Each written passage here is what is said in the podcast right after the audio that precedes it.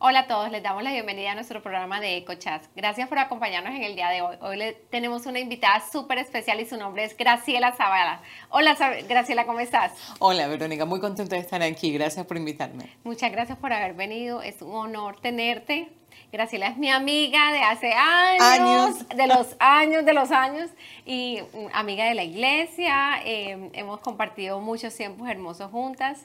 Y bueno, hoy está aquí para contarnos la fidelidad, eh, la hermosura de nuestro Señor y bueno, cuéntanos quién es Graciela Zavala. Okay. Bueno, nací en Buenos Aires, Argentina. Argentina. Ah, yes. Primera argentina del programa. Wow, bienvenida. nací en Buenos Aires, Argentina, nací en un pequeño pueblo y a los dos años y medio ah, nos mudamos a la ciudad de Buenos Aires, ahí vivimos a los 26 años me mudé aquí, a Estados Unidos, Florida, y nos quedamos a vivir con mi esposo y mis dos hijos. Acá tengo una nena de 24 años y un chiquito que nació aquí, casi de 14 años ya. Ya está grandote. Ya está en la adolescencia. Adolescentes, mejor dicho. Eh, cuéntame cómo fue tu niñez allá en Buenos Aires. bueno, o de sea, verdad, años porque hasta los 26. Hasta los 26 viví ahí. Bueno, de verdad mi esos 26 años se dividen en muchas etapas, pero la primera etapa fue eh, cuando conocí al Señor, que fue alrededor de los siete años que tenía. ¿A los siete años? A los siete años, ah, y de una manera muy, por así decirlo, muy trágica. nosotros en, en, febrero jugamos al carnaval con agua y demás, y me había enfermado, me dio neumonía, fui al hospital y estuvimos como un periodo de dos meses, dos meses y medio internada porque se me había complicado la, la neumonía. Y el último periodo ah, no me habían dado más, eh, estaba en coma. Mm, ya me habían dicho que en realidad iba a morir más que vivir. ¿En coma? Estaba mal y por la gracia del Señor, eh, en el barrio había una señora que iba a una iglesia pentecostal. Y eh, esa señora siempre ofrecía orar por nosotros o invitarnos a la iglesia, pero mi mamá no quería, no, nunca le, le dio importancia a las cosas del Señor. Nunca había ido a una iglesia, solo una vez había ido a una iglesia de un domingo de Ramos con mi abuela y nunca más había pisado una iglesia. Religión, cero en mi familia. cuando me, mi situación clínica se había empeorado, mi mamá llama a curanderos, gente de todo tipo, la idea, porque lo que ella quería era que su hija viva. Entonces todo lo que le ofrecían ella lo aceptaba. Cualquier cosa que le dieran era...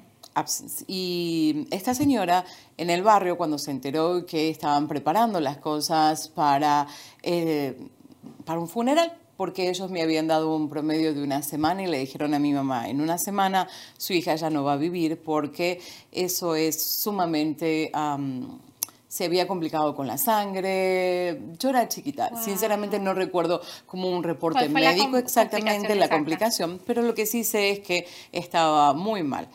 Y mm, cuando esta señora se enteró, ella le dijo a mi mamá, Antonia, ¿puedo ir a orar por su hija? Y ella le dijo, ¿cuánto me cobra? Porque ya no tenemos más dinero. Dijo, no, nosotros no cobramos por la oración. Y mm, fue algo impresionante, pero algo que yo recuerdo fue a orar esta señora, por lo que me cuentan, y yo abro mis ojos y mi mamá estaba así, apoyada. Y yo le sacudo los brazos y le digo, mamá, mamá, tengo hambre. Y mi mamá por los pasillos salió corriendo, mi hija está bien, mi hija está bien. Y los médicos dicen, eso se llama la mejoría de la muerte. Se recuperan bien y luego mueren. La mejoría de la muerte tiene 46 años. Aquí estoy. Un momento. Rewind. La señora va ahí, ora. Ora, llevó unos pastores. Yo no sé qué cantidad de gente llevó. Sé que fueron unos pastores con ella y oraron por mí. Sí, después. No en ese momento te levantas, sino después. al día siguiente. Está tu mamá solita contigo. Al día siguiente. Fue algo impresionante. Fue algo que, que fue de la noche a la mañana. Dios, Dios, Dios me salvó. Tenía él, él tenía Hoy entiendo cuando la palabra dice que Él nos predestinó desde antes de la fundación del mundo, porque llegó y luego, así, cuando salí, que poco a poco me fui recuperando porque estaba muy delgada, eh, no tenía fuerzas, imagínate, dos meses y medio en la cama sin poder mover, eh, el cuadro no era muy lindo, pero llegamos a la iglesia un domingo y mi mamá poquito antes de llegar a la puerta de la iglesia decide no ir a la iglesia. No quería entrar por muchas cosas, cosas tontas. Por ejemplo, yo, ella se había caído, se había tropezado y se había quebrado el taco de un zapato. Y decía, qué vergüenza entrar a una iglesia con un zapato roto. Yo, una niña de siete años, yo solo quería ir a la iglesia y recibir a Jesús que me había salvado la vida. Eso era mi pensamiento. No conocía nada de la Biblia, no conocía nada. Y el Señor ese, día que, ese día que iban a entrar a la iglesia, tu mamá no, no, quería entrar, no quería entrar y la señora que había orado por nosotros, por mí en el hospital, le dijo, vamos Antonia, yo la llevo, no hay problema, no tienes que caminar a... Si el zapato está roto, está roto. Algo tan bonito que el Señor hizo, uh, pero fue capturar el corazón de una niña ignorante, porque de verdad no sabía nada del Señor. Pero yo quería recibir a Jesús, me parecía que había sido you maravilloso, me salvó, me dio vida. Yo quería conocerlo y sentía que el caminar al altar, cuando el pastor, me acuerdo que estábamos en el servicio, y mm, dio la prédica y tenía una ansiedad, no sé si es ansiedad, pero esa alegría de querer que llegue el momento para yo oficialmente poder decir, sí, yo quiero que Él entre a mi corazón. Sí. wow. y puedo cantar una pequeña canción chiquitita. Dale. ese día en la escuelita dominical nos habían enseñado algo que él decía, Cristo vive en mi corazón y ya, y era una verdad tan profunda que entró a mi corazón porque, perdón, Dios había capturado mi corazón y era, Cristo vive en mí y el diablo no tiene lugar en mi corazón. Y eso fue una, una verdad tan profunda que marcó mi corazón para hasta el día de hoy. Para siempre. Para siempre, porque fue algo que el Señor me permitió grabar en mi corazón. Y ese día tuve la oportunidad de aceptar a Jesús. Fuimos a la iglesia, mi mamá fue a la iglesia por dos meses nada más y después nunca más quiso volver. Y mm, en el periodo de esos dos meses conocimos un matrimonio viejito, como 80 años, unos viejitos que eh, tenían un grupo de vida en su casa y estaban estudiando el libro de Josué. Y ellos ah, nos enseñaban que teníamos que memorizar la palabra de Dios, teníamos que aprenderla, teníamos que repetirla y teníamos que meditar en lo que repetíamos, qué significaba.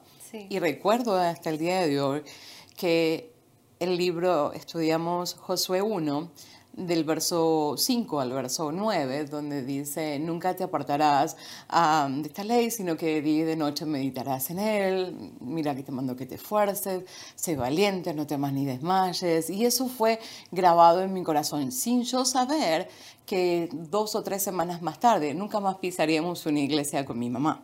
Mm. Y, y luego, eso fue como sí, casi llegando a mis ocho, mis ocho años y luego no fuimos más a la iglesia hasta que yo cumplí 16 años. Wow. Todo ese periodo no íbamos a la iglesia, mis padres tuvieron situaciones, por diferencias familiares que teníamos, discriminación. Mi mamá se había casado con una persona morena, aunque no hay negros en la Argentina, pero había gente morena. Entonces la familia de mi mamá son italianos y, y nada, mi mamá se había casado con un negro, entonces la desheredaron. Mis abuelos no eran sumamente ricos, pero sí tenían una buena posición económica. Mm. Para hacerle el cuento más, más simple, nosotros nos quedamos en la calle. Ah, eso, eso llevó, implicó buscar comida en la calle.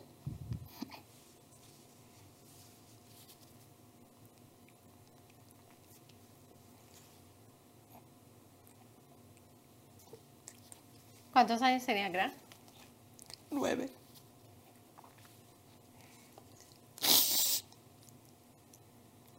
implicó que yo recordaba la palabra y decía, Señor, tú dijiste que nunca me dejarías.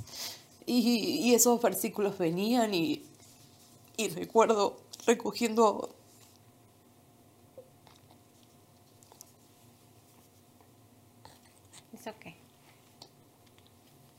recogiendo basura, el Señor ponía en mi corazón y me decía, no te dejaré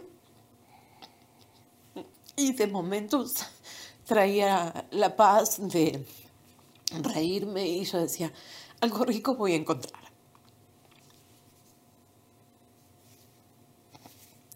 Nosotros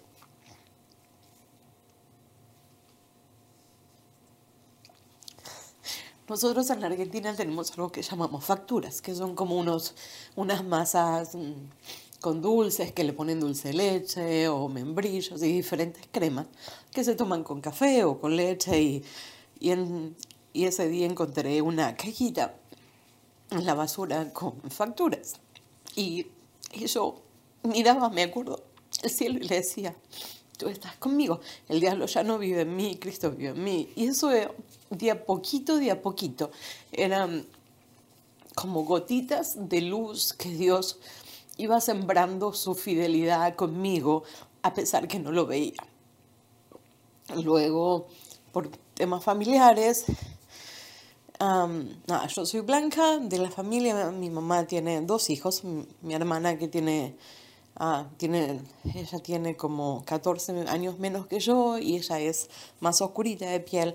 Y, y yo siempre fui la blanca, entonces mis tíos quisieron adoptarme para que yo continúe con la familia italiana, para que sea parte de ellos cuando era pequeña.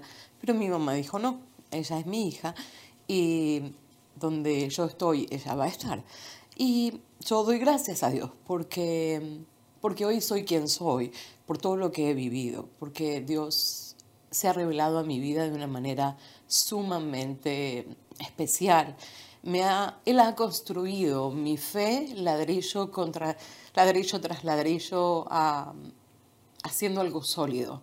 Eh, sabiendo que Él literalmente, Él es el autor y consumador de la fe que Él a mí me ha dado. No es algo que la gente dice, una iglesia lo dice, es algo que él ha construido en mi, en mi vida y algo que me, me gusta que Dios me ha dado es ah, convicción de su palabra. A pesar de que uno puede escuchar cosas diferentes ah, o enseñanzas diferentes, eh, Él me ha dado una gracia especial, Vero, de poder leer la Biblia y poder entender. Y lo que no entiendo, él me lo vuelve a enseñar. Vuelvo a leer y yo le digo, enséñame a que tus ojos estén sobre mí. Tú eres el mejor maestro, tú me has creado, tú sabes cómo yo entiendo las cosas. Enséñame, enséñame tú que pase lo que pase, yo pueda seguir levantando los ojos al cielo y saber que el Dios que me dio la vida cuando era una criatura de siete años que fácilmente podía haber muerto, si me diste en vida, me diste propósito, si hasta el día de la fecha estoy viva, es para algo. Deja que ese algo a la gente lo pueda conocer. Que... Y eso ha sido como mi niñez así dura pero linda a la misma mm. vez, porque yo miro atrás y yo digo, a mí me gusta, me gusta, porque, y, no es que me gustó el dolor, pero por medio del dolor aprendí a conocer a un Dios verdadero. Eh, hoy? Sí, sí, absolutamente. Wow, gra ¿Qué pasó? Eh, ahí tenías nueve años. ¿Qué pasa? ¿Cuántos años dura eso? Eso dura eh, como aproximadamente el periodo de dos años. Estuvimos de casa en casa, no teníamos, hasta que a los, eso a los nueve, yo a los doce años empecé a trabajar oficialmente. estudié solamente hasta séptimo grado primero, porque no podía seguir estudiando porque tenía que trabajar. Em, y luego quise entrar a, la secundaria, lo que sería el high school aquí. Estudié solamente hasta segundo año, porque la, la, situación económica había sido bien difícil, eh, quería superarme, Dios me había dado habilidad y empecé a trabajar en una oficina haciendo trámites y nada, tuve gracia de Dios ser una nena. Hoy miramos nuestros hijos. Yo tengo un hijo de 13 años y yo lo miro, es que puede ser un niño de 12, 13 años. Pero uno se remonta a eso y uno dice, Señor, me diste gracia, me, me cuidaste. Y algo que, que, pasó a los 12 años ah, fue que fui abusada.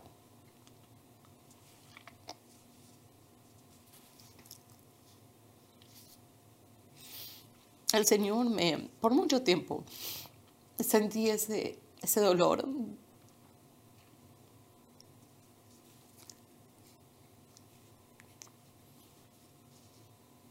De decir, en serio, Dios, ¿dónde estabas? ¿Estuviste ocupado? Yo no, no era un niño. Tal vez hoy pudiese hablar diferente y usar palabras más elaboradas, pero en aquellos años yo le decía, Señor, ¿dónde estabas?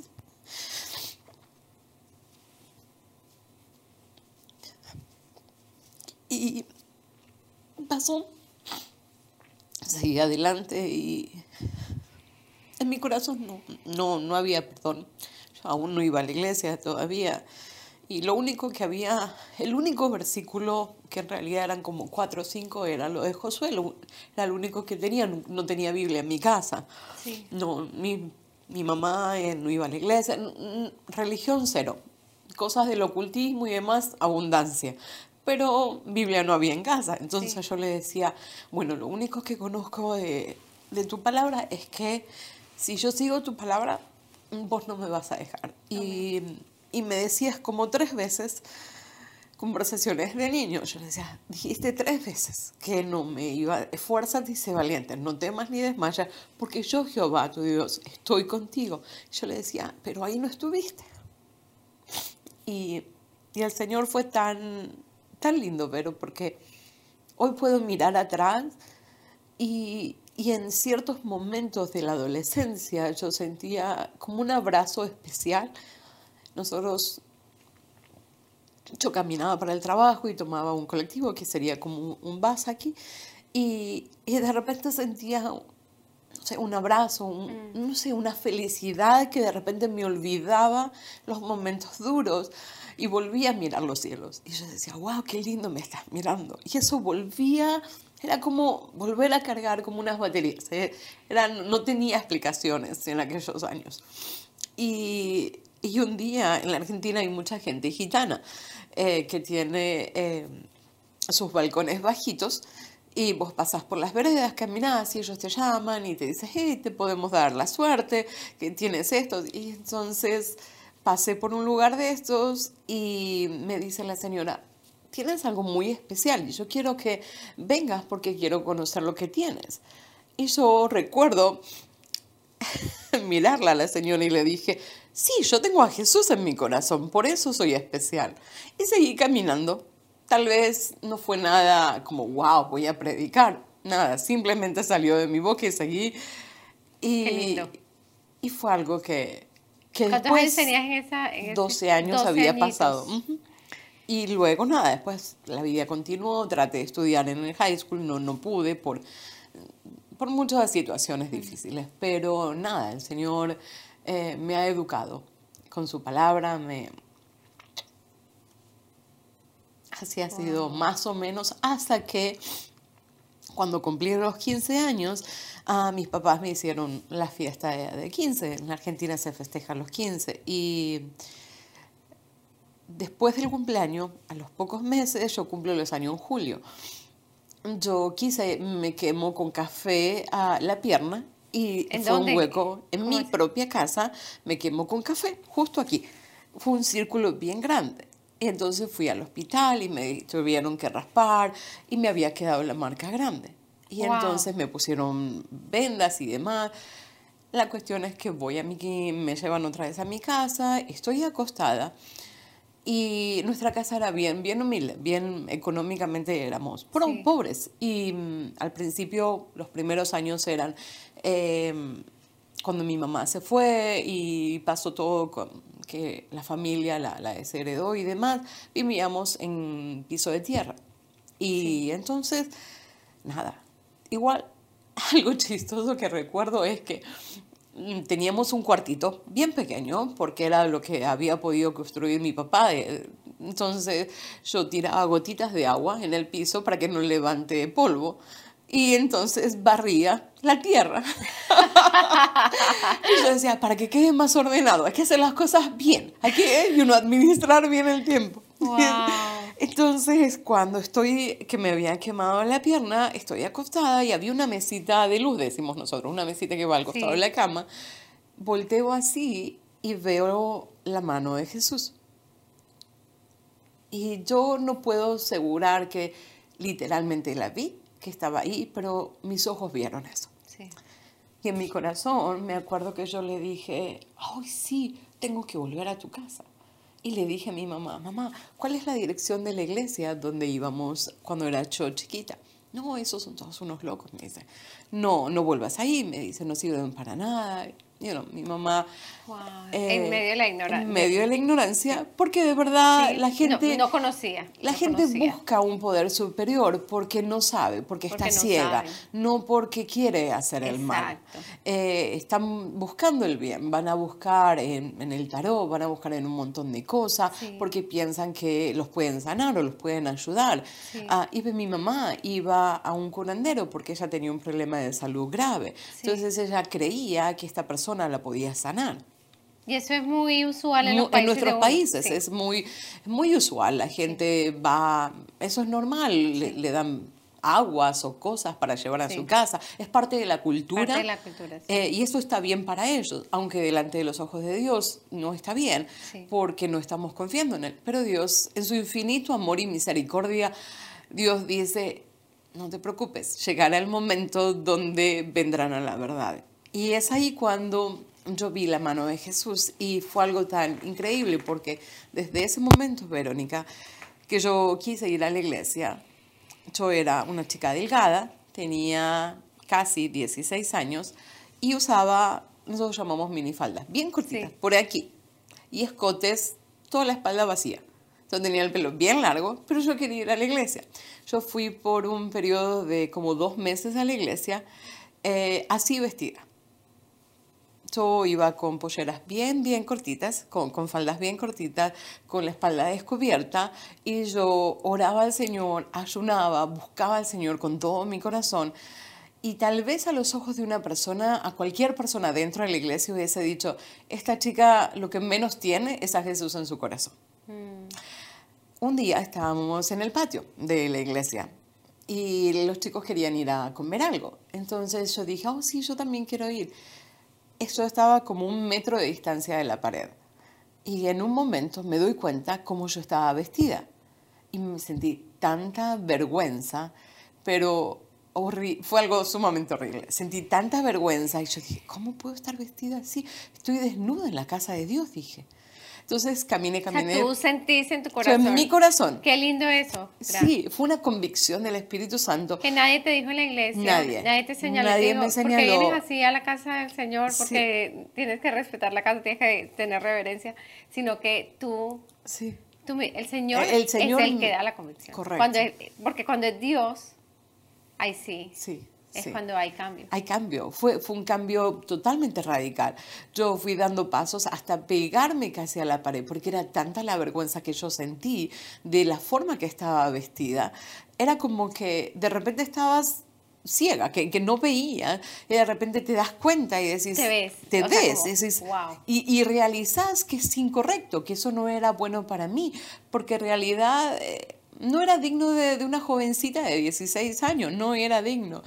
Y, yo les dije a los chicos, no, en verdad no puedo. Y de verdad fue mentira, porque, pero ese no fue tan bueno. Desde ese día Dios cambió mi vestimenta, eh, Dios cambió muchas cosas en mi corazón, pero fue una convicción que Él mismo me traía.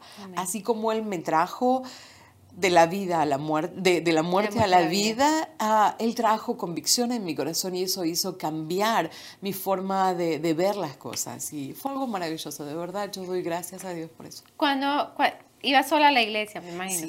Sí. Ibas sola, te cogías tu. Eh, mi colectivo, mi transportación pública, iba a la iglesia. ibas solita. Sí. ¿Y tu mamá qué te decía? Ah, que estaba loca como ella. Estaba loca. Ay, Señor. Pero mira, te voy a contar una, una, una anécdota que, que, me pasó cuando conocí al Señor. Y uno, por eso te digo, muchas veces la ignorancia a nosotros nos hace a veces estar en un proceso más tiempo de lo que debemos estar. Cuando yo sentí esa convicción de la vestimenta y empecé a cambiar ciertas cosas en mi vestimenta personal de una jovencita, mi mamá iba a los curanderos y daba, justo cuando yo llegaba a la iglesia, ella em, se iba al curandero. Nos cruzábamos en la cuadra, en el camino. Algo de niña, yo le dije al Señor, Señor, en un año tú tienes que cambiar el corazón de mi mamá. Porque en el barrio se burlaban de nosotros, porque decía, uno sirve a un Dios y el otro sirve al otro Dios. Uno viene de un Dios y el otro se va al otro Dios. Y eso era, para mí, era duro, porque mi niñez de por sí fue, siempre fue muy dura. Siempre tuve que salir adelante, abrir camino donde no había mm. camino. Y llega un punto, Vero, que de verdad uno se cansa. Uno es un joven, uno es un niño todavía y no tienes la fuerza. Y cuando no tienes la educación en tu casa o el soporte eh, emocional o espiritual, se crea o no, es más difícil. Mm. Es como que la mochila pesa más de lo que debería pesar. Entonces yo le dije al Señor, en un año tú tienes que cambiar a mi mamá. Y entonces oraba y yo decía, un año. Llegaba, mira, llegó casi en el último mes, cumpliendo los 12 meses, mi mamá ese día no me la crucé. Todos los domingos me la cruzaba, ella yendo a ese lugar y yo regresando a la iglesia ese domingo. Y vecinos estaban en la puerta de mi casa. Y yo dije, ¿qué pasó? Me dicen, Gra, apúrate porque tu mamá está muy mal, dice. Entonces yo entré a la casa y mi mamá me decía, Gra, por favor, ah, dice, te prometo que no llamo más, no te llamo más loca, dice, pero me estoy muriendo, yo siento un pozo grande, negro, que me está jalando hacia abajo. Y no quiero estar en ese lugar tan oscuro, tan negro, dice, pero haz algo, dice, así como vos estás tranquila y podés superar las cosas y podés cambiar. Yo quiero eso, me decía, yo quiero conocer esa fuerza, ella decía, algo diferente. Y yo ah, no conocía mucho para orar. De liberación, de Yo no, era una niña. Hacía 16 añitos hoy. 16 años, sí, porque eso había sido, yo empecé como dos o tres meses antes de cumplir los, los 16 y ya estaba en el periodo de la juventud. Y tenía la señor, una señora al lado de mi casa que iba a la iglesia y la fui a buscar, oramos y por la gloria de Dios, mi mamá aceptó al Señor, renunció esa misma noche a muchas cosas, esa misma tarde, perdón, muchas cosas. Aceptó al Señor Jesús como Señor y Salvador y eso ella dice que sintió algo que como que explotó en ese hueco negro que la, la absorbía, él quería tragar. Y, fue algo bien bonito porque ella pudo descansar ese día después que renunció a tantas cosas que había hecho. Eh, y durmió, pero toda esa noche, toda la noche hasta el otro día pudo descansar y de ahí en adelante, poquito a poquito mi mamá fue empezando a ir a la iglesia, construyendo su fe. Sí fue, fue algo bien bonito. Entonces ya iba contigo a la iglesia. Ya iba a la iglesia. Y entonces eh, el, en el barrio decía, oh, el Dios de Graciela Canova. Ay, era el, tema de los vecinos. Típico en los países de uno que, que todo el barrio se entera de... Todo el barrio. Pero era Leo lindo porque, mira, Vero, a pesar de vivir en un lugar muy humilde, Dios siempre me guardó de drogas, de, alcohol, de la gente que vive en el lugar. Siempre Dios me dio respeto en los lugares donde iba. Y es Él, es Él. No, no, no tengo mérito alguno. Si, si algún mérito tengo es, fue en, en creer su palabra, en, en, guardar lo que Él me había dado, porque ni siquiera era algo que yo tenía. Pero cuando Él sembró esa palabra, cuando era tan chiquita, esos poquitos versos fue suficiente para mí, para agarrarme de esa verdad. Y ahí vemos cuando la palabra de Dios es verdad, todo pasa, la gente pasa, los trabajos pasan, los países pasan, todo pasa, pero, su, palabra permanece para siempre. Qué lindo, qué lindo. Esa es parte de mi, de mi vida. Que, que la niñez, gracias. Pero linda, linda porque miro atrás y digo, el Señor me alcanzó a una edad precisa. Sin el Señor no sé qué sería yo. Porque tengo carácter fuerte. A los siete años, gra, y a los doce pasas esa, esa tribulación tan tenaz. Fue, fue difícil, y a los 16, honestamente. Eh, impresionante. El Señor te, te, te, dio las herramientas para, para pasar por esa. Sí. Le llegó a uno el agua hacia aquí, pero el Señor lo ayudó a pasar. A pasar a pasar al otro y algo lindo que he aprendido, Vero, es que no importa, no necesitas conocer mucha Biblia. Necesitas conocer tal vez un versículo o algo, algo, una palabra, aunque sea una sola palabra, es suficiente. Como dice la palabra. Ya, absolutamente. solo una palabra. Una palabra. Una palabra. Una palabra. Es, es, el momento, es un momento en la presencia del Señor que todo cambia. Aun cuando las cosas no cambian y la gente no pueda ver un fruto inmediato, eh, la palabra del Señor cuando cae en tierra fértil, tal vez lleve 5, 10, 40, 50 años, no importa, el tiempo es del Señor y uno tiene que creer en eso, que, que la semilla es verdadera. Qué lindo, qué lindo, qué tremendo lo que tú dices, un toque del Señor. Es suficiente, suficiente. Suficiente, Él es poderoso. Absolutamente. Absolutamente. ¿Qué te apasiona? ¿Qué me apasiona? Me apasiona leer la Biblia, me apasiona que la gente ame la palabra de Dios y, y de verdad, pero es algo que, si hay algo que no me gusta es que la gente no lea la palabra, que vaya a la iglesia y que no lea por sí mismo la palabra del Señor, porque pienso que están perdiendo el tiempo. Y mm, me, me, apasiona la, la, buena administración del tiempo, que, que, seamos diligentes con lo que hagamos, hacer lo que hagas, lo hagas con excelencia. Eh, no sé, eh, el Señor me ha enseñado a amar a la gente amar el corazón de la gente, porque hubo un periodo en mi vida que amaba tanto la excelencia que me, me pasé de, de, de, línea y me fui a la perfección. Y a la perfección, sin la intención, lastimé muchos corazones, muchos corazones. Y el Señor me dijo, sí, pero no. Y uno a veces no entiende el sí, pero no.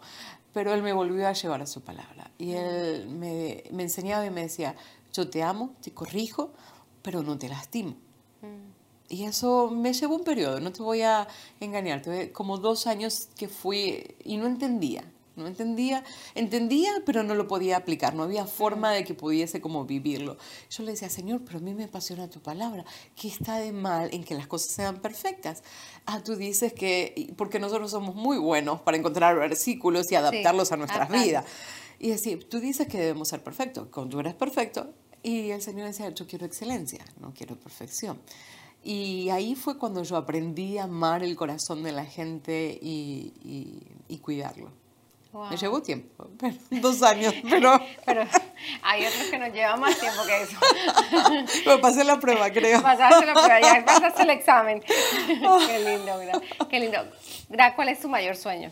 Mi mayor sueño. Tener un doctorado en teología. ¿Estás trabajando para eso ahorita? Eh, empecé a trabajar, pero por situaciones legales mías no he mm. podido conseguir eh, la vía, pero paralelamente sigo estudiando, sigo estudiando en mi casa sola, sigo haciendo cursos que no, no puedo tener los créditos para llegar, pero, you know, aprendiendo. El día que llegue voy a rindo el examen. Así es, así es. Qué lindo. Pero sí, sí, sí. Qué lindo, Gra. Qué, qué historia más linda. Cuando, cuando, mm, ¿tú te acuerdas el día que llegaste a la iglesia? Era? ¿Aquí en Estados Unidos? O cuando, la primera, primera, vez, cuando sí, llegaste fue la niña. ¿Te acuerdas ese día? Cuéntame. Absolutamente. Mira, hay como tres eventos en mi vida que Dios me los como marcó, que yo los puedo como volver a ver, hasta puedo describir el pues, lugar, el lo color. otra vez. Sí, ah, esas canciones, mira, ese día que estaban, había, estaba el coro de niños y estaban cantando y yo decía, qué bonito, yo quiero estar ahí. Mm. Y, mm, ah, no, no, fue tan bonito, tan, tan bonito. Recuerdo eso, recuerdo cuando vi la, la mano de Jesús, yo siendo apartada del Señor, viviendo una vida que, no agradaba al Señor, que vistiéndome inapropiadamente, mm. pero Él estaba ahí. Y hay otro momento que, que, recuerdo, y esto hace como unos cinco Estamos en el 2021, como seis, cinco o seis años atrás. yo estaba colaborando en la iglesia en algunas cosas y por X razón, por mi perfección, por mis propios errores, me salí de todas las cosas y sentí que mi vida no servía para nada. De verdad es un montón de nada. Y esos son los valles y las montañas que tenemos, ¿no? Pero así el Señor nos vuelve a construir. Y recuerdo ir a un parque cerca de Hope Sound y estaba todo quemado, pero el parque. no había nada bonito en esa área. Caminé y caminé, había varios acres y de repente vi un, como un, una florcita así, un, un, pastito verde, verde, verde, pero ese verde tan brillante. Y sentía en mi corazón, en lo más profundo de mi corazón, él decía, de la ruina más baja, yo te voy a volver a levantar. Wow. Esas son las tres los tres momentos que Dios ha grabado tan claro en mi mente, que recuerdo los lugares, las palabras que el Señor ponía en mi corazón, tan fuerte. Yo decía, está todo quemado, tú no lo ves. Y literalmente, y era el parque de Jonathan Dickinson, que está por la US de Juan pasando de cuesta. Yo le decía, Señor, ¿no ves que está todo quemado? Ya está quemado, no hay nada. So, ya la tierra ya no es fértil. Y había un pasto tan chiquitito y mis ojos se clavaron en ese pasto. No había nada más pero o sea, había pasado hacía como más de un año, se había quemado todo unos cuantos acres de ese parque y ese pasto estaba ahí. Y mm. yo le decía, Señor, ¿de verdad? ¿Vas a volver a trabajar? ¿Vas a volver a ensuciarte tus manos? Otra vez me vas a tener que limpiar. ¿Tú no te cansas de mí? Y él me dijo, de la ruina te voy a volver a levantar. Y así fue porque pasé por un desierto bien profundo en mi corazón, después que dejé unas actividades en la iglesia que colaboraba y el Señor fue un desierto. Y yo te puedo decir, pero si los momentos más hermosos que yo he vivido con el Señor no fueron en mis montañas altas donde la presencia del Señor fluía, los valles, los desiertos fue donde yo sentí el amor más profundo, la, la, la, palabra hecha rema en tu corazón que que te hacía eco por todos lados, que vos decías, Dios está hablando, no había forma salí de amigos, me, me, aislé de un montón de gente, por no decir de casi todo el mundo. Mm. Y la gente me decía, Ara, no puedes seguir aislada, porque la gente se olvida rápido de la gente.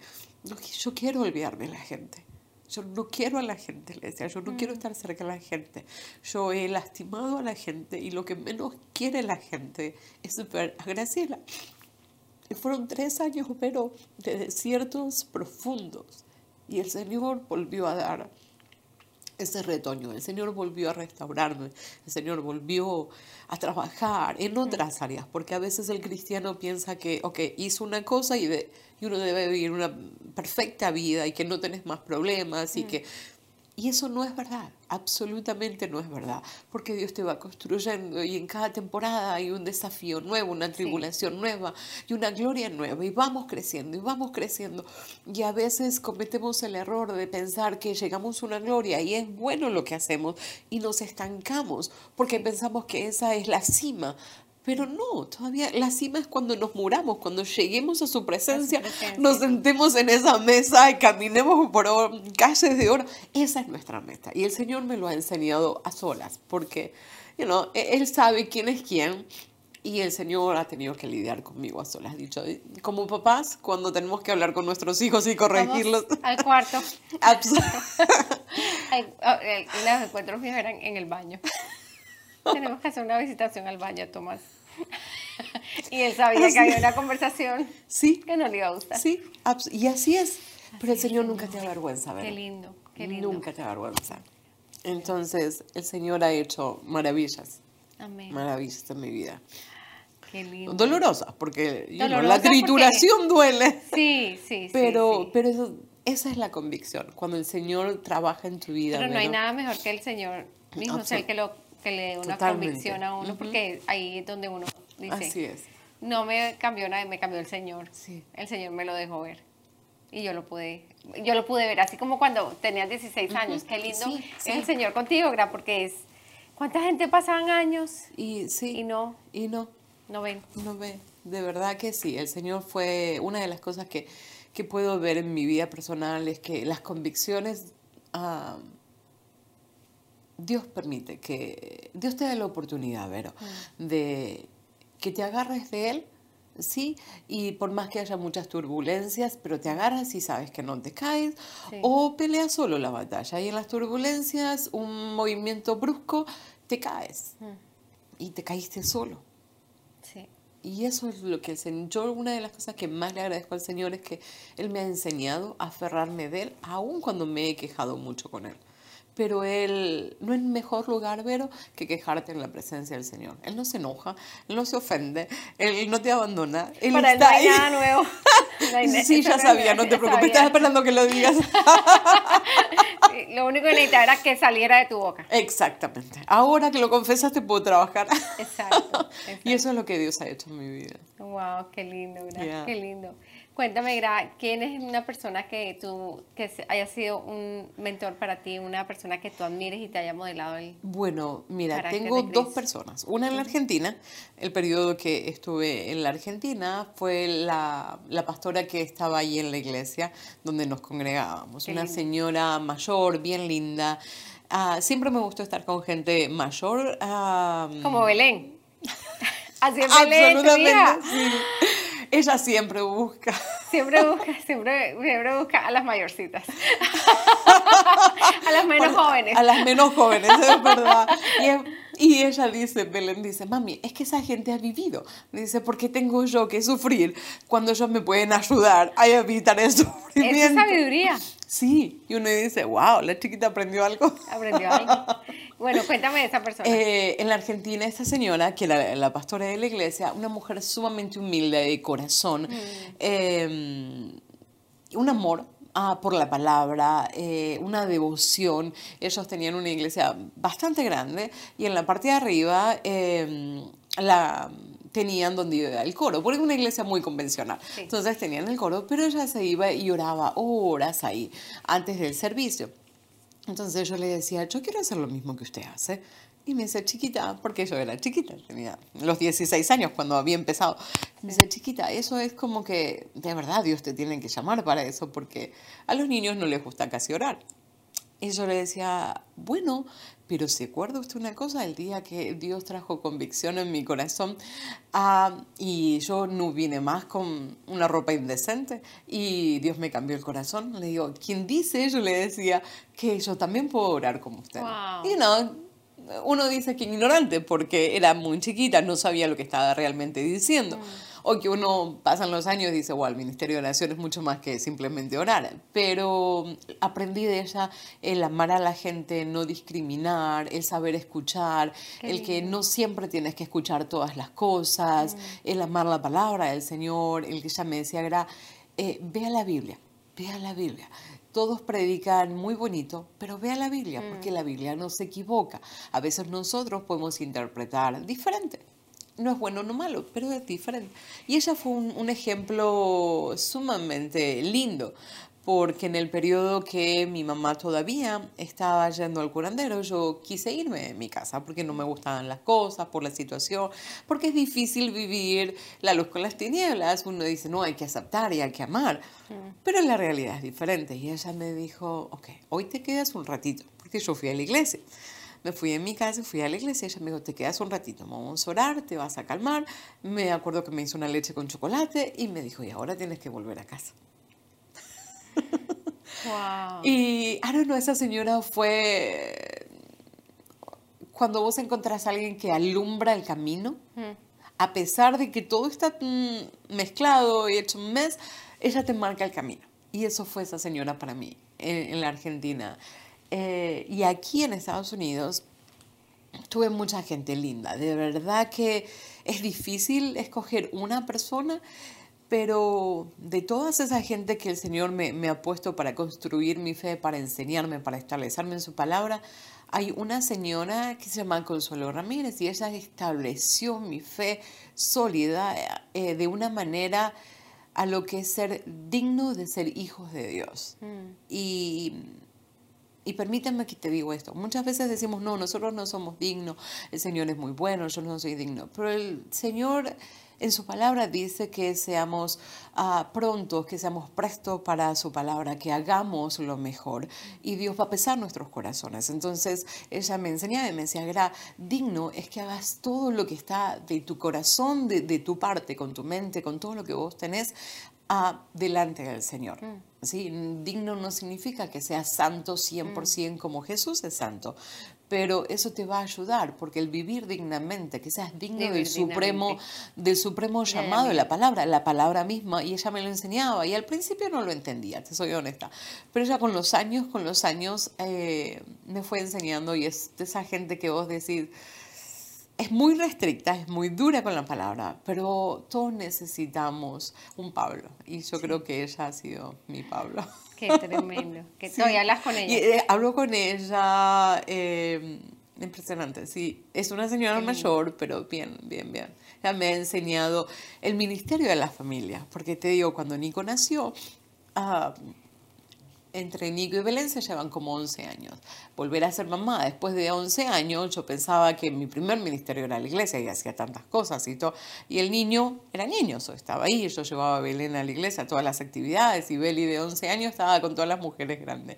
Y ella me decía, no, ser mamá es tu primer lugar en este momento. Yo le decía, y tal vez suena feo, pero yo le decía, yo sirvo más que para lavar plato y cambiar pañales. Porque en mi mente, ¿sí? sin una educación, sin un modelo de familia, todo era tener que trabajar para proveer, todo era abrir caminos para otros. Y yo le decía, yo tengo que hacer mucho más que simplemente cuidar a, Nicolás.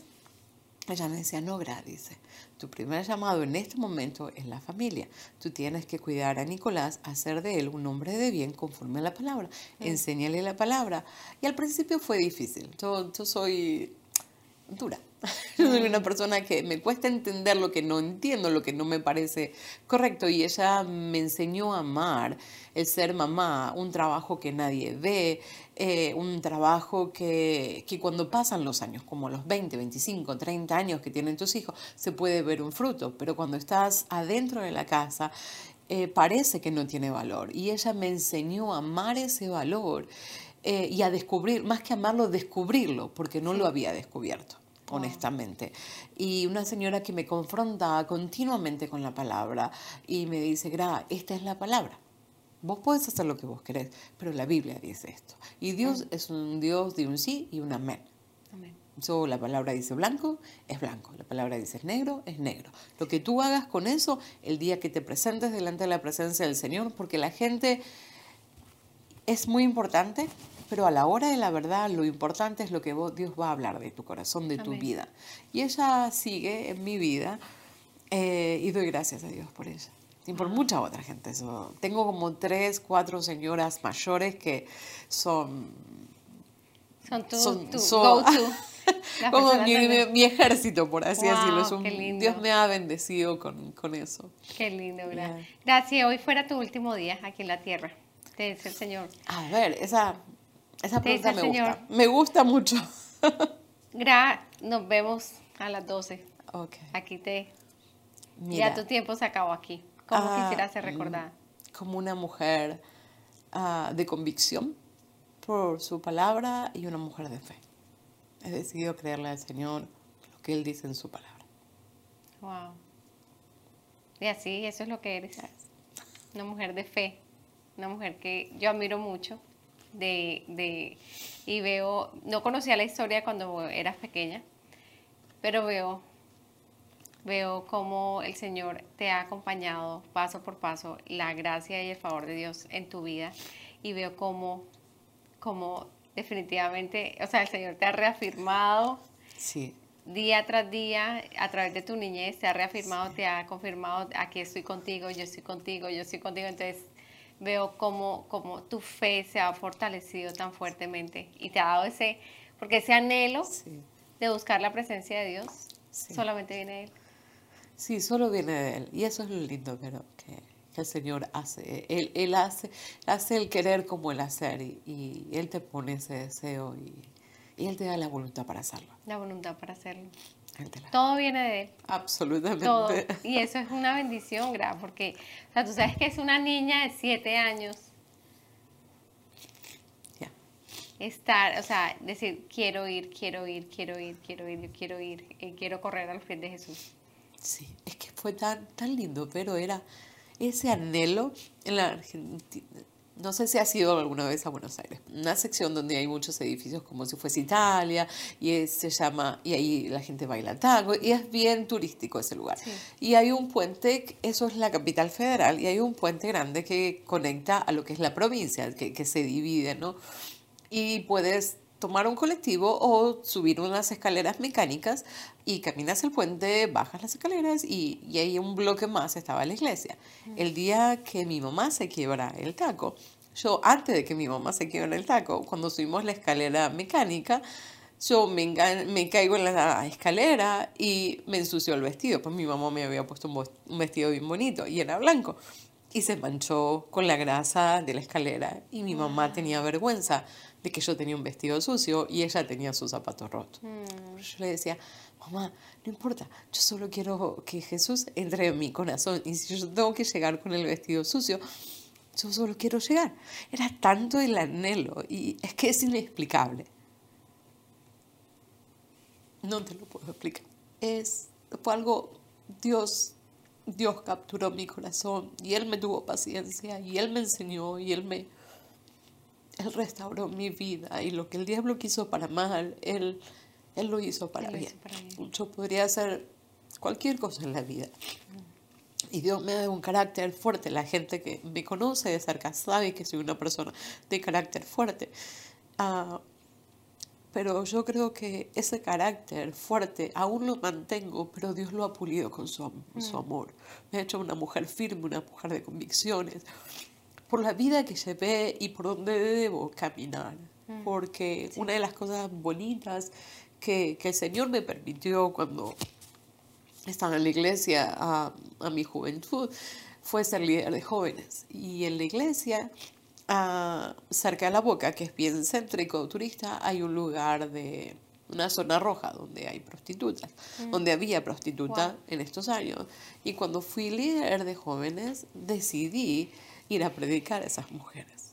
Porque yo decía, ¿quién dice que lo que a mí me pasó a los 12 años fue la raíz por la cual estas chicas están mm. ahí? Y lo hicimos como por un año, nos juntábamos con los jóvenes en ayuno, oración, y salíamos de la iglesia, caminábamos porque quedaba cerquita, íbamos y predicamos solo en esa zona. Créeme, pero que pasábamos por otras casas y yo no golpeaba las puertas para predicar. Pero en esa zona, cuando yo le decía a los chicos, de aquí hasta aquí. Y ahí las mujeres estaban en las puertas de los lugares y nosotros les hablábamos del amor de Jesús. ¿Se convirtieron o no? no lo sé, no es mi deber o, you know. Exacto. Pero sí predicamos su palabra. Qué lindo. Wow. Qué bonito. Así que... Qué tremendo. Tú me, ¿cuál es la palabra gra que hace, hace eco en tu corazón todo el tiempo? En tu diario. Mi diario. Tú eres una mujer de la palabra. Sí, pero. Y hay mucho, pero ¿qué es lo que. Es. Lo que está ahí. Lo que está ahí. Continuamente es nunca, nunca te apartes de mi palabra. La, el, primer, la primera frase del versículo 5 de Josué 1.5 dice, ah, nunca te apartarás de esta ley, sino que de día y de noche meditarás en él. Porque y ahí es, su palabra es la que medito, su palabra es la que... Eso está. E, e, ese verso es como que Dios lo selló. Dios en mi corazón. Qué lindo, qué lindo, qué belleza. Cuéntame de tus hijos. Ay, bueno. Belén, Belén. Mini, Graciela. mini Graciela, Little Graciela. también es una niña. a la misma potencia. Sí, de, una mujer de fe también. Sí, Belén, gracias a Dios, mira, Belén es linda. Belén es una. Belén es dulce, Belén tiene un corazón lindo y así como como su nombre es, Casa de Pan, eh, que significa Casa de Pan, Belén, que cuando yo estaba embarazada de ella, eh, yo soñé que ella eh, la tenía, no sabía, todavía no había hecho el, eco, ah, el ecograma, y veo que era una nena y la llamaba Belén. En sueño la llamé, cuando me desperté dije, ya tengo el nombre, Belén. Belén. Y así como su nombre significa casa de pan, Beli es literalmente en su corazón. Eh, el pan de la palabra del Señor. Ella ama la Biblia, pero y se la sabe mil veces más que su mamá. Su mamá no sabe nada al lado de ella. Y ella tiene un amor y un celo por la palabra del Señor, pero Dios le ha dado algo que yo no tengo, la dulzura de cómo implementar y cómo enseñar la palabra de una manera que te trae convicción. Yo a veces como confronto y ella no. Ella no sé, no sé, no puedo ponerlo como en una palabra, pero ella con la con el corazón dulce que Dios le ha dado a ella, ella sabe. Una gracia, una gracia diferente. Una gracia diferente. Una temporada diferente. Wow, qué lindo. ¿Y Nico? Nico, Nico es la alegría de esa casa. Mira, una de las cosas que, que Dios lo trajo porque Nico es otro milagro. ¿Te acuerdas del doctor Andarcio? Félix Andarcio, bueno. el doctor Andarcio fue doctor que Andarcio. a Tomás. ¡Ay, qué bendición! Mira, Nico, uh, Nico Dios lo mandó de regalo, porque yo por un periodo de seis meses no, no menstruaba, mi, eh, perdón, digo, seis años, no seis meses. ¿Seis años? Seis años, seis años. No, mi periodo no venía, yo no ovulaba, como, como mujer ya no podía tener más hijos. Entonces cada dos años me hacía un chequeo, pero todo estaba bien, simplemente, pero nada, yo feliz, dije, bueno, ya más joven, no tengo que andar con esas molestias femeninas y demás. ¡Wow! ¡Qué tremendo! Y, Nico, cuando nosotros nos mudamos a la casa que estábamos rentando, yo no, no sabía que estaba embarazada. Nos mudamos el primero de junio de esa casa. Y un día Robert le dice al doctor Andarcio, yo creo que Grace está embarazada. Y él dice, oh, dile que venga al consultorio, no hay ningún problema. Y yo le digo a Robert, ¿por qué le dijiste eso si no estoy embarazada? Yo no puedo quedar embarazada. Bueno, y cada ¿Y Robert por qué dijo eso? Porque él pensó que yo estaba embarazada. Y yo, no, estoy más gorda. Y él dijo, no, Gra. Entonces, es de esas peleas tontas. Sí, sí, sí, el doctor Andarcio me cruzaba varios domingos en la iglesia y me decía, Gra, te estoy esperando en el consultorio sí, pero no, ¿para qué voy a ir a, you know, yo siempre fui de dar, pero nunca de recibir. Yo creía que el orgullo era, trabajaba diferente.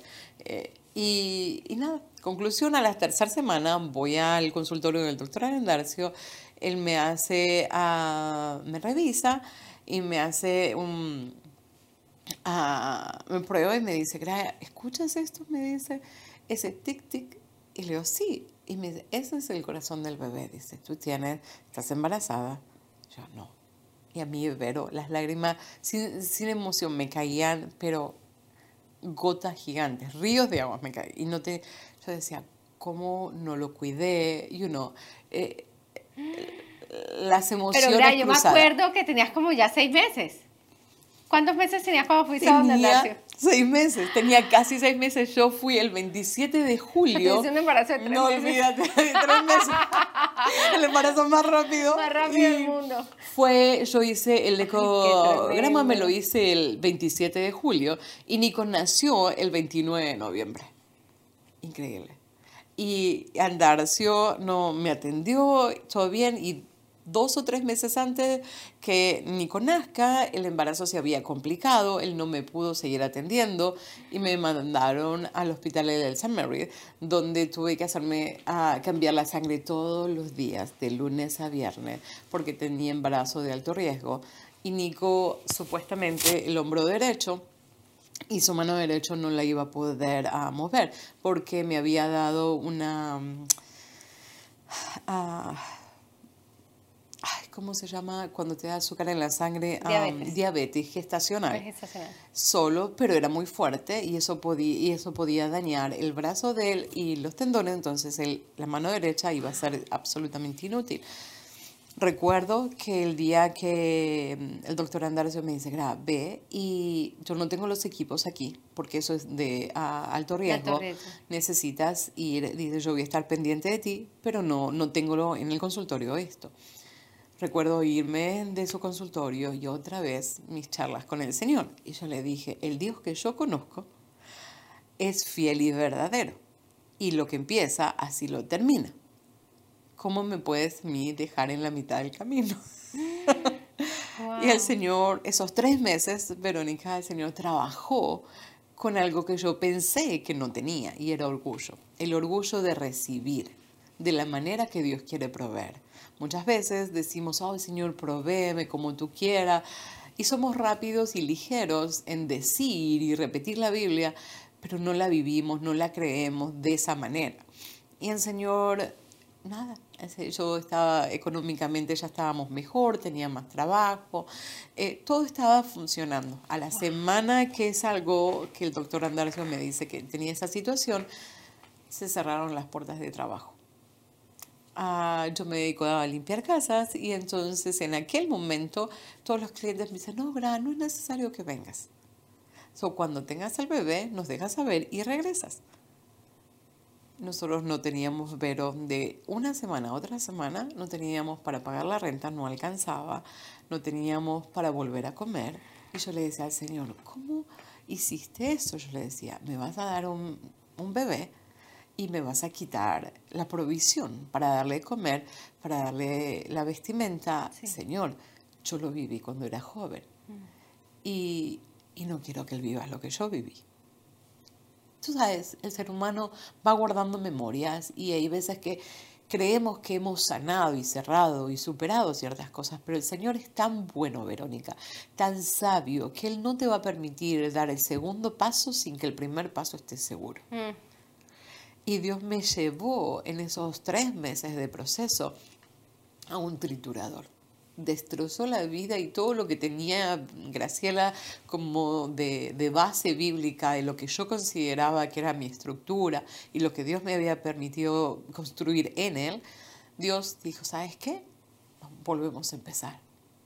Y en esos tres meses, pero uh, la, esposa del pastor Daniel, ah, organizó un grupo de mujeres em, y me llevaban comida todos los días. En la puerta de mi casa la gente compraba la mejor comida. Nunca me llevó una comida que fuese así nomás hecha. La gente, impresionante, pero el Señor trabajaba, Nico cuando hacía la ecografía no salía nada bien. Llegamos al punto de cuando estábamos casi en noviembre, ya faltaba en casa para dar a luz, eh, en el último ultrasonido, las máquinas dejan de funcionar y el corazón, la, la línea, lo que era el corazón de Nico, hizo por una línea recta. Entonces vino un médico, hasta cinco médicos entraron al consultorio y dijeron, mm, las máquinas parece que no están dando. ¿Con quién viniste? Y yo le dije, vine sola. Porque, you know, ya tantos meses, ya los tres meses ya estaba casi sumamente, you know, práctica en todo lo que hacía. Y me dijo, ¿sabes qué? En los cuidados intensivos del San Mary, ellos tienen en la misma plaza que tienen el hospital, tienen varios buildings, varios edificios. Entonces los edificios del cuidado intensivo tú cruzas el parqueo y ahí tienes el hospital. Entonces, no, hay una enfermera que te va a acompañar, dice, ah, porque parece que las máquinas de acá no están andando y te van a llevar al hospital. Dice, solo déjale saber a alguna persona que vas a ir al hospital. Mira, ver, yo no puedo usar mucho de, de médico, pero cuando cinco médicos se te ponen alrededor tuyo y dicen que algo pasó o que una enfermera me dijo, no, tal vez el bebé está durmiendo y no. Y yo le decía, cuando uno duerme el corazón sigue latiendo. Recuerdo llamar a, Odalis, la esposa del pastor Antarcio, y le dije, hey Oda, porque en aquellos años teníamos confianza, nos veíamos más seguido y le decía, esto es lo que pasó. Y en el mismo parqueo nos pusimos a orar, pero... Y yo le decía, no entiendo. De verdad, mi fuerza ya, ya no llegan para, para cruzar otra batalla tan fuerte. Y ella me dijo, tranquila, no la tienes que cruzar, Jesús la va a cruzar por ti. Y eso fue, fue difícil. Fueron como cuatro horas, pero que difíciles. Cuatro horas que yo peleé con el Señor en la fe, lo que conseguía, lo que había aprendido. Yo le decía, ¿en serio? Tú no juegas con el corazón, tú, tú me enseñaste. Y uno puede, lo lindo de todo esto, Vero, es que yo aprendí que en la presencia del Señor vos podés ser vos. No tenés que buscar palabras bonitas. Eh, y de seguro uno tiene que amar, respetar y solemnemente y muchas cosas, pero Dios te da la libertad en ciertos momentos donde tu corazón tiene que lidiar entre aprender el trato del Señor y saber quién es Él. Sí. Y Dios me dio esa libertad. Y, y, esas cuatro horas más o menos me habían puesto cables en los pies, en las manos, en cada dedo tenía. Y, y nada, entonces las máquinas daban pi, pi, y el corazón de Nico nada, que, que la tía pasó ese periodo. Y fue un periodo entre que yo le dije al Señor, por favor, termínalo bien. Dame hoy a mí la respuesta que tomaría mucho tiempo. No, no sé si llego. Del otro lado le decía al Señor, por favor, no, no permitas que Nico muera. No permitas. Que de verdad no sé hasta dónde voy a llegar. Y Dios es Dios, pero y el Señor sabe para qué hace todas esas cosas no pasaron, no sé, media hora, algo así. para mí fue eterno, pero ellos dicen que fue menos de una hora. Fue, terminé de llorar y le dije, haz lo que quieras, pero hazlo bien. El Dios que yo conozco dice que su voluntad es buena, agradable y perfecta. Saca algo bueno de aquí, porque yo no tengo nada que sacar. Y, pero fue terminar la oración y al ratito eso, pi, pi, pi, pi, pi, pi fue, no podía creer, se llenó el lugar de, de, la emergencia donde yo estaba, millones de médicos había. Y por la gloria de Dios pasó eso, después Nico nació, a él nació como las tres semanas de ahí, nació y dijeron un perfect boy. So, Nico nació sano 100% para la gloria de Dios. Y de cada situación que el Señor permitió que pase de mis valles bien profundo, Él siempre me ha enseñado algo. Si hay algo que yo le puedo dar muchas gracias y toda la gloria de Dios de que Él me ha permitido que en cada valle yo pude aprender. No salí de cada valle. Sí, absolutamente. Nunca salí de una tribulación sin haber aprendido su palabra. Wow. Y nada, Nico es, trajo alegría a la casa, Nico es, uh, Nico es el ruido de la casa. Divino. Belén es más sofisticada, todo así estudiosa. Nico es el ruido de la casa. hermoso. Pero eso Dios lo ha hecho. Dios ha hecho grandes cosas en sus vidas. Qué lindo, qué lindo. Yo no sabía lo de Nico. Oh, no. Ay, pero te has perdido muchas cosas. muchas, hay muchos detalles. Bueno, hay muchas historias, pero esas historias que, que esas historias que estás contando hoy no las sabía. Es que había cositas a veces hay cosas del corazón que hay un tiempo, creo, que el Señor nos da como para poder, contar, Y cuando pasan los años y uno ve y uno mira atrás y dice, wow, lo que pudo haber sido y no fue por la mm. intervención divina de Dios. Eh, y así como te digo que esos tres meses se cerró económicamente la casa eh, mal, el día en la Argentina, cuando yo me vine hace más o menos 20 años atrás, no se hacían baby shower. Y una amiga me dice, Igra, vamos a hacer un baby shower. Así la gente te puede traer, yo no, regalitos y Nico va a tener todas las cosas. En mi mente, con mente argentina, con cultura diferente, yo le decía, qué vergüenza, invitar a la gente a que vengan a la fiesta para traer regalos. Eso me parece me parece mal, porque no, no es correcto. O sea, eso es normal, la gente celebra y te trae... Digo, no, a mí hacer en mi mente era hacer una fiesta por interés. Soy una persona interesada hacer la fiesta para que le traigan, regalos. Me parecía lo más egoísta del mundo. Ella me decía, no, bueno, a la semana, mm, digo, ¿sabes qué? Okay. Estaba en casa y yo digo, ok, vamos a hacer el baby shower. Y fue una paz, que, ah, y esos son los abrazos del Señor que yo he sentido a sola. Estaba en casa y sentí una alegría, una paz, y yo decía, Qué cosa tan maravillosa que yo esté en mi casa, un grupo de mujeres y hombres eh, estén ahí haciendo cosas para mí, preparando un salón. Solo Dios puede mover ese corazón. Mira, Vero, fue el baby shower y yo vine con tres camionetas llenas a mi casa. Nico tuvo abundancia, pero increíblemente. Yo tuve tuve para él y tuve para dar. Hasta cuatro camitas, cuatro cunas tuve. Eh, Dios le dio, lo bendijo tanto a Nico, de tal manera que Dios permitió que él tenga abundancia y pude dar, y poder, bendecir, a, bendecir a otros. Es que es así es la bendición del Señor. Recuerdo que Belén me, era chiquita, tenía 11 años y ella decía, mamá... Me la imagino haciendo el inventario de todas las... ¿Sí, o no? La Era todo cuenta, todo era número, todo ordenadito. Ya tienes mucho de... Es que ella fue la que dijo, mamá, tienes mucho de esto, tienes mucho del otro. No te puedo creer. ¿En serio? Y tremenda. Y entonces cuando fuimos a comprar el carrito, el cochecito de bebé.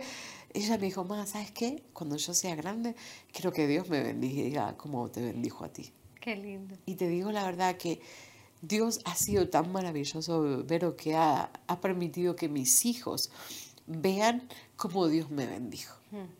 Es increíble de no tener, de vivir en pisos de tierra, de no tener comida, de buscar en la basura. Eh, a, a donde estamos hoy, Solo Dios. Y con un corazón sano, porque obviamente da, nostalgia, duele. Eh, pero cuando... Son, son momentos duros. Sí. Y es humano sí, que uno lo recuerde absolutamente, sí. Y eso, eso también es, es humanidad, sí. somos humanos y, y, es... Yo creo que tus lágrimas son de, de el amor del Señor, de ver, estuve ahí, pero ahorita estoy aquí. Ya son lágrimas que uno dice, Señor, gracias, porque si no hubiera sido por ti, absolutamente, no hubiera, no hubiera sobrevivido. No, no, mira, el, el, programa tendría que ser muy largo para contar muchas más historias, pero Dios ha sido sumamente bueno. Mire, y una de las últimas cosas que te quiero contar y quiero que la gente sepa para que no pierda la esperanza es esto. Mira, mi papá, yo casi no hablé de él, mi papá era un hombre como interesado en el aspecto de que él buscaba a Dios cuando él necesitaba algo. Él decía, sí, gra, eh, yo amo a Dios. Y porque él necesitaba o le dolía algo o necesitaba trabajo, por interés, ¿no? Pero a él no le importaba ir a la iglesia, no nada. Yo oré por mi papá por 37 años. ¿No? Yo me vine aquí hace 20 años. Mi papá no iba a la iglesia, no le importaba al Señor, solo era interés. Ah, sí, eh, sí, sí, ora al Señor porque a vos te escucha. Porque, yo no. Pero pasaron los años, los años, mi papá eh, tuvo una enfermedad fuerte y mi papá murió hace dos años. Pero cuando él estaba bien grave, yo le decía a mi mamá, hazle hacer la oración de fe, porque papá conoce al Señor y él sabe que Dios puede perdonar sus pecados aún a lo largo. Mira, pero Después de 37 años de orar por mi papá, mi papá media hora antes recibe al Señor Jesús como Señor y Salvador de su alma. Su velorio, porque no iba a una iglesia, no se congregaba mi papá en ningún lado, amigos de, que tenemos en la Argentina, pastores, y, yo los llamé y le dije si me hacían el favor de hacerle el servicio a mi papá. Predicaron esa noche y, se y recibieron al Señor 20 personas de cero aceptaron al Señor como su Señor y Salvador de sus almas y como siete u nueve personas más o menos que me contaron en el barrio se reconciliaron con el Señor por la, en la muerte de mi papá. Su muerte su, fue una fiesta increíble. Y yo digo, Dios es fiel. No es que tienes que orar un año, dos años, o que nos veas, no dejes de orar. Él cumple, cumple. Si hay algo que yo sé de Dios, es que Él es fiel absolutamente fiel, aun cuando nuestros ojos no ven. Y para mí fue uno de los regalos más lindos que Dios me hizo a la distancia. Saber que mi papá está en la presencia del Señor. ¿Y tu mamá? Mi mami vive, mi mami está en la Argentina, eh, aún está ahí con el Señor, uh, porque, you todavía su fe no es tan sólida, pero está en la Argentina, mi hermana toma, vive con ella, mm. tiene dos, dos niños, uh, una nena de nueve años y un nenito de dos años, pero gracias al Señor fuerte, firmes ahí, creciendo en la fe. Qué lindo, qué lindo. qué bendición, qué historia tan espectacular. Sí. Y lo que viene, y acabas de, tuviste el milagro. Compramos. milagro de hace dos días. El viernes exactamente. hoy es sábado. Hoy es sábado. El viernes anterior, mayo hace 28, hace una semana, por la gracia del Señor pudimos comprar casa. Y uno dice, pero es solo el Señor puede hacer las cosas. el dinero Dios lo multiplicaba en la cuenta. Eh, milagros tras milagro. Yo creo que eso mm. queda para otro programa porque de verdad fue algo increíble. Sí, impresionante la provisión del Señor. Y yo le da muchas gracias a Dios porque yo pisé Estados Unidos con 5 dólares, pero literalmente 5 dólares. Y lo que Dios ha hecho, solo, solo ser. Su gracia, su favor, su, su provisión, su todo, todo, pero todo, todo lo ha hecho el Señor. El Señor cuando pasó lo de Nico, que fueron esos tres meses, el Señor me quería enseñar a recibir de la manera que Él quería. Por la vida que yo llevaba, siempre mi forma de recibir era oportunidades de trabajo. Trabajo muy duro, Ah, em, y solo la única provisión que yo podía recibir digna era por mi trabajo. Si yo no trabajaba, no era digna, entonces no. Mm. Y Dios decía, no, eso es orgullo, eso es orgullo. Y yo pensaba que no lo tenía. Pero Dios es tan amoroso, Vero, que cuando Él transforma tu vida, Él dice, ¿sabes qué? Quiero que camines sana. Quiero que la paz de Dios es que no haya ningún problema, que esté todo bien. Y Así es la paz del Señor. Se supone que soy hijo de Dios y no tengo que tener ningún problema y todo está bien. Y Dios me enseñó que su paz es la claridad en medio del problema para caminar eh, tranquilo. Wow. Y eso me lo enseñó, esos valles tan profundos.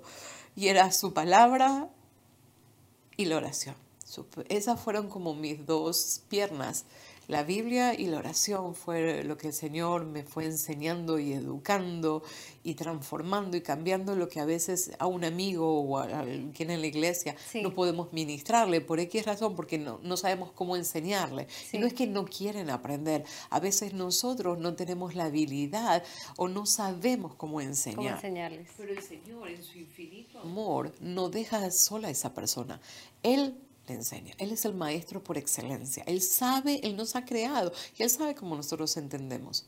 Y e, eso de entender qué significa la paz, entendemos mucho cuando el, el, apóstol Pablo habla de que ah, las tribulaciones es un mayor peso de gloria.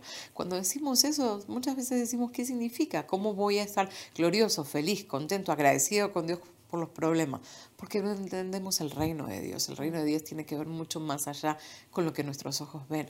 Pero eso fue lo que Dios me enseñó a mí, que su paz es la claridad para caminar en medio de los problemas. Amén, amén, así es. Gra tú, tú has explicado tan claro la manera como una persona, la audiencia, las personas que están escuchando en ese momento, eh, a, dónde tienen que correr, a los de Jesús. Sí.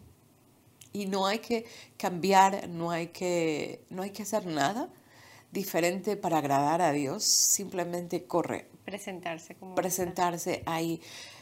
Porque a veces ah, queremos dejar los vicios, queremos cambiar, y nos vestimos mejor o queremos aparentar que, que estamos bien. Pero el Señor nos da la libertad de venir a Él con todo lo que tenemos con nuestros pecados, con nuestras inmundicias, con nuestras debilidades, con todo.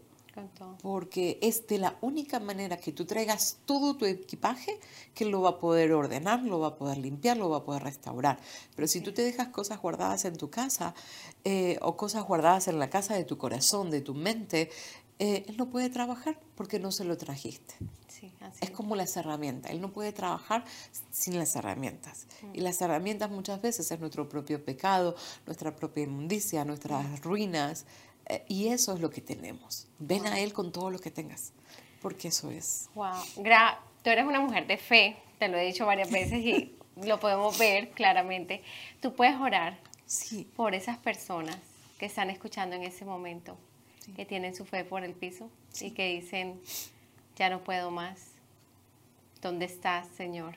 Esas personas que se hicieron las preguntas que tú te hiciste. Oro, Padre, en el nombre poderoso de Jesús, que cada persona que escuche, Señor, este programa, Señor, dirigido por ti, Señor, sean bendecidos, Señor, que las vidas, Señor amado, que pasan por aquí, que cada testimonio, Señor, sea alimento para ellos, esperanza, Señor, sea luz, Señor amado. Padre, Recuérdales a ellos que tú los amas, tú los has creado, tú eres Dios sobre todas las cosas, Señor. Así como tú capturaste mi corazón, Señor, a una corta edad, Señor amado, captura sus corazones ahora, Padre. Cambia sus noches, sus oscuridades, es un día de bendición, Padre. Oro en el nombre de Jesús, Señor, para que tu Santo Espíritu, Señor, entre en ellos, Padre, y puedan ellos recibir, Señor. Padre, oro para que Jesús, Señor amado, pueda entrar a sus corazones, Señor, para que el Espíritu Santo, Señor, pueda, Señor, alumbrar, Señor amado, su, su corazón, Señor amado, y puedan ser llenos, Señor, de esa bendición, de quitar la ceguera, Señor, Alumbra a los que ellos necesitan un Salvador, Señor amado, porque no podemos correr al Salvador cuando no sentimos la necesidad de que alguien nos salve. Pero yo te pido en el nombre de Jesús Espíritu Santo que tú traigas a ellos la necesidad, que abras los ojos de su corazón y que vean, Señor, que hay un Salvador, hay alguien que los ama, hay alguien que se interesa por ellos, hay alguien que puede restaurar, que puede traer sanidad. Padre, yo declaro en el nombre de Jesús, Señor, Señor, sanidad en los corazones, Señor amado. Padre, yo declaro en el nombre de Jesús, Señor amado, que la sangre poderosa de Jesús sana, restaura, vuelve a crear nuevas mentes, nuevos corazones, Señor. Padre, yo declaro en el nombre de Jesús, Señor, que tú, Señor, te haces eco, Señor, a sus mentes, a sus corazones y te haces presente porque tú eres un Dios activo, Señor. Tú miras las lágrimas, Señor, en las almohadas noche tras noche, en los silencios, en los autos, Señor amado, donde la desesperación llega, donde la ansiedad, Señor, donde no hay confianza tú te haces presente, Señor amado. Yo oro, Padre, en el nombre de Jesús, Señor, por cada mujer, por cada hombre, por cada niño, Señor, que escuche, Señor, este programa, que sea un programa que alimente el corazón, que traiga luz al alma, Padre, que pueda salvar, Señor, porque tú eres el Salvador. Solo en Jesús hay esperanza. Tú eres el camino, la verdad y la vida, Señor amado. Y cuando entramos, Señor, por la puerta, Señor, que es Jesús mismo nos lleva al Padre, perdonándonos, restaurándonos, enseñando, Señor, a volver a mirar, Señor, con los ojos que tú quieres que miremos, Señor, porque el mundo quiere deshacer, pero tú quieres volver a construir, Señor, lo que el diablo robó, mató y destruyó, Padre. Y te doy gracias, Señor, porque muchas vidas serán transformadas por el poder de tu palabra, Señor. En el nombre de Jesús oramos, Señor, y bendecimos a cada persona involucrada en todo este programa, Señor, porque tú eres, Señor, tú eres Dios sobre todo esto, Padre, en el nombre poderoso de Jesús. Amén y amén. Amén. amén. amén. ¿Quién es el Espíritu Santo para ti? Ah, mi amigo, el que me ayuda a abrir los ojos y ver y entender lo que muchas veces leo en la palabra y no entiendo. Yo leo y les digo, no entiendo. Abre mis ojos y creo que la persona del Espíritu Santo es aquella que puede recordarme eh, el camino a Jesús, recordarme y enseñarme eh, en la forma que yo entiendo. Eh, y es aquel que llena los vacíos, eh, me da todo lo que tiene el Padre, me lo, me lo da. Es algo que aprendí con, en los últimos años. Amén. ¿Tú quieres orar por las personas que no conocen al Espíritu Santo? Amén. Y quieren, quieren conocerlo. Sí. Señor, gracias te damos nuevamente. Señor, uh, oro Padre para que tú abras Señor, el entendimiento, Señor, de, de, cada persona que ha pisado una iglesia. Señor, muchas veces vamos a la iglesia, pero no conocemos, Señor, la hermosura de Jesús, ni siquiera entendemos quién es el Espíritu Santo, pero yo hoy te pido, Padre, que tú le abras los ojos del entendimiento, que el Espíritu Santo está con ellos, Señor. Desde aquel día, Señor, que abrieron su, su boca para confesar de que Jesús podía entrar a sus corazones y que Él iba a ser el rey de ellos y el, el Señor y el Salvador de su alma. Pero el Espíritu Santo ese mismo día entró, ese mismo día hizo la mudanza a su corazón con todos los dones y talentos, Señor. Yo te pido, Padre Santo, en esos corazones que te pertenecen a ti, Señor amado, que eres el rey de sus corazones, les abras el entendimiento para que el Espíritu Santo pueda entrar y pueda abrir los ojos y ellos puedan ver las maravillas de de, poder abrazar al Espíritu Santo, que no están solos, Señor, que lo mismo que tiene el Padre, de la misma manera que tú amas al Hijo, a Jesús, el Espíritu Santo nos hace conocer y sentir ese amor verdadero. Espíritu Santo, tú que eres el encargado de abrir los ojos del entendimiento, yo te pido, abre y ellos puedan aceptarte y puedan conocerte y puedan disfrutar de tu presencia, que tú eres su paracleto, su amigo fiel, Estás ahí para enseñarles, para guiarles, para recordarles la palabra que, que Jesús mismo dejó escrito, para recordarles que hay esperanza. Tú eres aquella memoria divina, Señor. Espíritu Santo, que nos recuerdas la verdad de Dios, lo que el Padre dice, lo que Jesús hizo en la tierra. Tú eres aquello que nos, nos mantienes al día, los mantienes presente, que nada es viejo, que nos renuevas el entendimiento, que podemos leer la palabra una y otra vez y tu espíritu nos trae vida y vida en ti, Señor, porque yo he experimentado los momentos más oscuros de mi vida, pero el Espíritu me recordó lo que tú decías.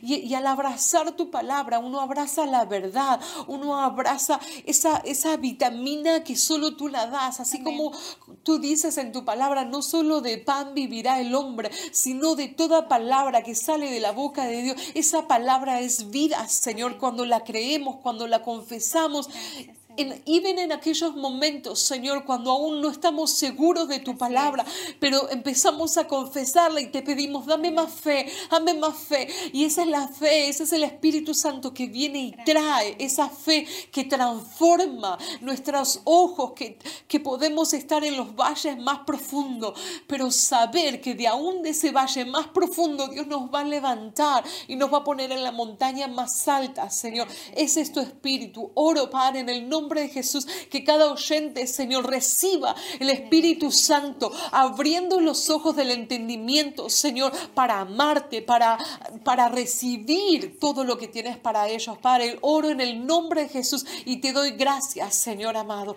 Gracias porque vamos a escuchar testimonio, porque vamos a escuchar vidas transformadas, Señor amado. Oh Padre, tu palabra es para que se riegue, Señor, como semillas, Señor amado, y vamos a escuchar, Espíritu Santo Santo, milagros, transformaciones, sanidades, Señor. Espíritu Santo, tú, Señor, traerás sueño. Oh, dice tu palabra que tu Espíritu, Señor, se manifiesta en muchas maneras, Señor amado. Y tu Espíritu Santo, Señor, es aquel que nos permite entender lo que tú estás haciendo, Señor. Es algo sobrenatural, es algo que no podemos mantener en la mente, pero sobrenaturalmente tú vienes, lo depositas en el corazón de tus hijos y nuestros ojos pueden entender y nuestra mente es renovada al reino tuyo, porque aquí, Señor, estamos de camino, estamos de paso, pero tu espíritu nos enseña a caminar de paso y a sembrar y a ver lo que hay en tu poder, lo que hay en tu palabra, Señor. Oro, Espíritu Santo, para que tú te reveles, para que tú, Señor, aumentes esa fe para que tú, Señor amado, restaures los corazones. Padre, yo te pido en el nombre de Jesús que todas mis lágrimas, que todo lo que he vivido hasta el día de hoy, Señor amado, que ha sido compartido en este programa, puedan ser una semilla, Señor, de bendición para otros. Que la fe que tú me has dado para seguir caminando a pesar de cada valle sea, Señor, un escalón para otras personas, Señor, que corran, que confíen, porque eres fiel, porque eres verdadero, porque eres un Dios real, un Dios que no cambia, un Dios paciente, Señor. A mí me has esperado pacientemente y a ellos también los esperarás porque tú los formaste. Tú conoces el último día de ellos. Señor, tú eres su hacedor, tú los amas, tú los amas, Señor. No hay nada que los pueda separar de tu amor, Señor. No hay nada, Señor, ni siquiera las generaciones pasadas, ni siquiera, Padre, porque aún, Señor, sin conocer tu palabra, tú habías cortado maldiciones en mi vida, Señor amado. Señor, tú traes, Señor, tú traes con lazos de amor, Señor, a cada hombre, a cada mujer, Señor, que está escuchando, Padre. Oro para que tu Santo Espíritu convenza, Padre, convenza de pecado, Señor. Corran a los pies de Jesús, corran al autor, Señor, de sus vidas, de su fe, Señor. Oro, Padre, en el nombre de Jesús, Señor amado, para que ellos puedan entender que no hay nada, absolutamente nada, que cambie o que los aleje del amor. Tu amor es permanente, es una soga que no hay forma de cortarla. Cuando tú pones, Señor, y tu palabra dice que, Señor, desde antes de la fundación del mundo nos ha llamado. Es esto, Señor, vidas arruinadas por el pecado, pero atraídas por el amor de Dios y luego son diamantes en tu presencia, Padre. Eso es lo que hace tu Espíritu Santo. Gracias, Señor. En el nombre de Jesús oramos, Señor, y te damos gracias. Gracias por lo que tú harás, Señor, en el nombre de Jesús. Amén, y amén. Gracias, Señor. Gracias. Gracias, gracias. Gracias otra vez por haber venido. Gracias por esa oración tan poderosa. Y bueno, ahorita damos por terminado el programa. ¿O hay algo que quieras añadir? No, simplemente. La próxima prometo no llorar tanto. aquí se vale llorar, aquí se vale llorar, así que no, aquí todo se vale. Gracias, gracias por dar eh, la oportunidad de que uno pueda ser uno mismo, que uno pueda compartir el corazón, porque ahí está el valor, pero ahí está el tesoro de Dios y no hay nada que podamos hacer eh, humano eh, que pueda brillar más que contar la verdad de lo que Dios ha hecho. Mm. Y gracias, gracias a ti, gracias a tu equipo que trabaja diligentemente, mm. respetándonos, eh, dándonos la oportunidad eh, de cada cosa. Gracias por valorar el corazón de los hijos de Dios. Bueno, gracias. Ahorita vamos por terminado este programa. Muchas gracias por, de nuevo por estar aquí. Y sabemos que eso ha sido una va a ser una tremenda bendición para muchos. Eh, esperamos que ese programa haya sido de bendición para ti. Y recuerda que esta historia de fe está disponible en nuestros canales de YouTube, Spotify, iTunes, Google Podcast, entre otras plataformas. Comenta, comparte, dale me gusta y haz clic en la campana de notificaciones para que estés al día con nuestras últimas publicaciones. Nos vemos en la próxima. Chao.